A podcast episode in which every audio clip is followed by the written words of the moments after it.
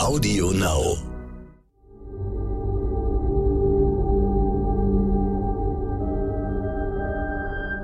Es ist Dienstag, der 29. März. Hallo und herzlich willkommen zum Stern-Podcast Ukraine die Lage mit Carlo Masala, dem Militärexperten und Politikprofessor von der Bundeswehr-Universität in München und mit mir Stefan Schmitz aus dem Hauptstadtbüro von Stern und Kapital. Reden wollen wir über den Krieg in der Ukraine. Da treffen sich die Unterhändler beider Seiten heute nach einer längeren Pause wieder persönlich in Istanbul. Was erwarten Sie von den Verhandlungen, Herr Masala? Ich erwarte eigentlich momentan keinen schnellen Durchbruch, obwohl man halt sagen muss, dass sich einiges in den Verhandlungen bewegt. Letzten Endes wird es ähm, ja darauf ankommen, dass sich irgendwann mal Putin und Zelensky persönlich treffen. Und das sah ja gestern oder vorgestern noch so aus, dass das äh, durchaus passieren könnte diese Woche. Das ist dann aber wieder abgesagt worden. Also von daher möglicherweise Bewegung auf der technischen Ebene. Aber auf der hohen politischen Ebene, die letzten Endes entscheidend ist, äh, sehen wir hier noch keine Fortschritte. Nun scheint ja die Kompromissbereitschaft der Ukrainer deutlich gestiegen zu sein. Da wird ja jetzt auch offen darüber gesprochen, was den territorialen Status, den Status der Gebiete im Osten des Landes angeht. Droht da ein Ausverkauf der ukrainischen Interessen?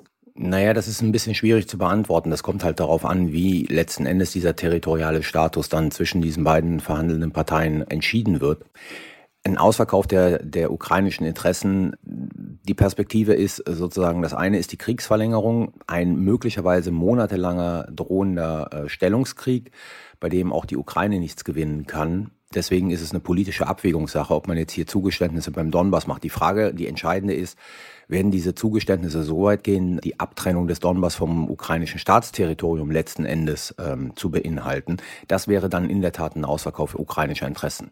Und es scheint ja auch so zu sein, dass auf der ukrainischen Seite einfach durch dieses wochenlange Leid und die Zerstörung irgendwie auch die Möglichkeiten eingeschränkt sind. Der Zelensky hat in einem Interview gesagt, äh, Sieg bedeutet, möglichst viele Leben zu retten. Das ist ja schon eine andere Sprache als die, die er vor drei oder vier Wochen hatte. Ja, das ist in der Tat richtig. Das ist, weil dieser Krieg jetzt in, in seine dritte Phase möglicherweise übergeht und die bedeutet halt äh, Stellungskrieg, Abnutzungskrieg und weiterhin Vernichtungskrieg. Und ähm, wenn die ukrainische Armee vor allen Dingen letzteres nicht stoppen kann, dann ändert sich möglicherweise das äh, Kosten-Nutzen-Kalkül, so zynisch das klingt, der ukrainischen Führung mit Bezug auf diesen Krieg.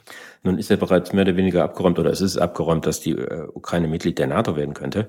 Glauben Sie denn, dass Russland in einem solchen Szenario irgendeine Annäherung auch nur an die EU akzeptieren könnte? Ich halte das für nicht unwahrscheinlich, weil Russland die EU nicht ernst nimmt und in der gegenwärtigen Situation die EU ja auch nicht die Möglichkeit hätte, die Ukraine im Falle einer erneuten russischen Aggression umfassend zu verteidigen.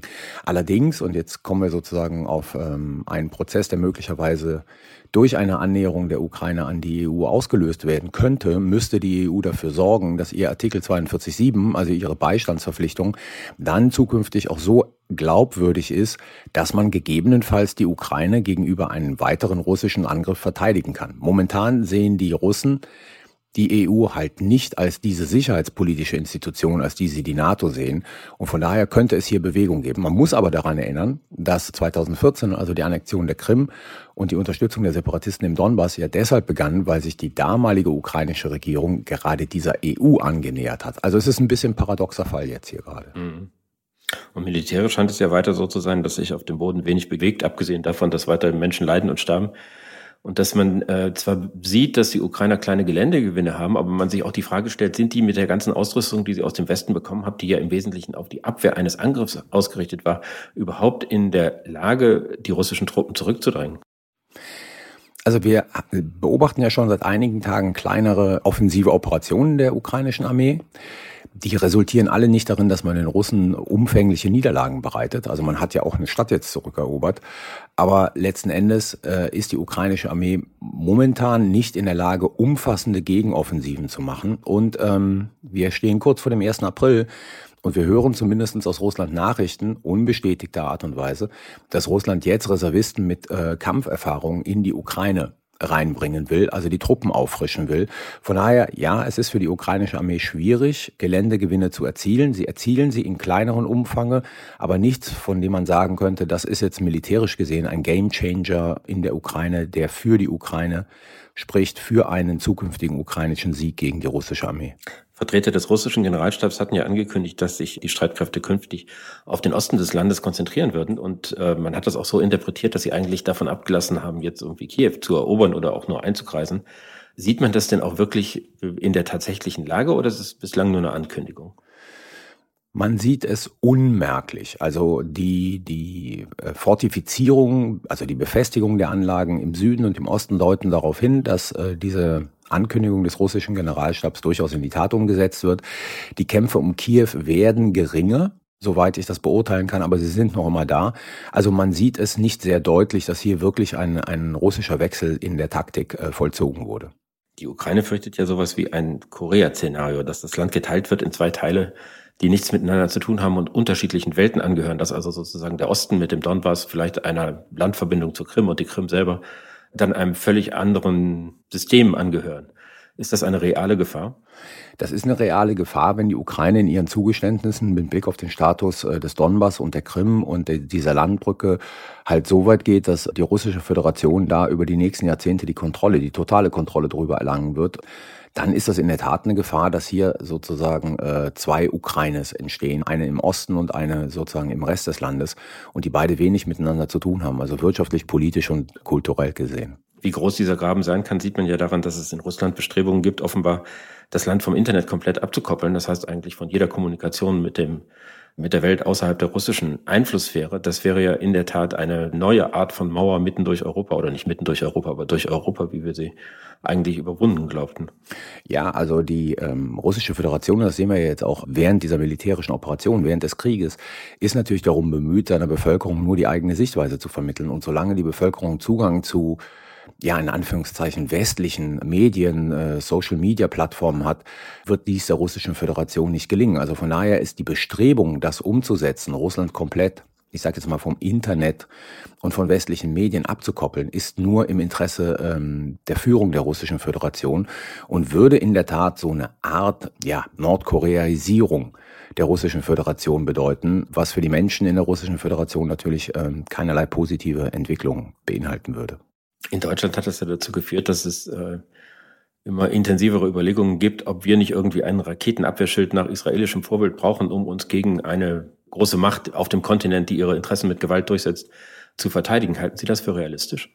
Naja, sagen wir so, die Frage ist, und das geht ja in der Debatte in Deutschland ein bisschen durcheinander, über was wir da reden. Ob wir über den sogenannten Iron Dome reden, darüber ist ja gestern viel berichtet worden, das ist natürlich unnütz. Also der Iron Dome funktioniert sehr gut, wie wir sehen, gegen mehr oder weniger selbstgebaute Kurzstreckenraketen der Hamas die bedrohen ja Deutschland nicht. Oder reden wir über Arrow 3, das ist dann halt gegen Mittelstreckenraketen. Das ist das äh, sozusagen neueste System, das das technisch am weitesten entwickelte System, das auch erfolgreich getestet worden ist. Ähm, der Vorteil darin würde liegen, dass man sozusagen mit diesem Arrow 3 System auch einen Raketenabwehrschirm für Polen und die baltischen Staaten bieten könnte.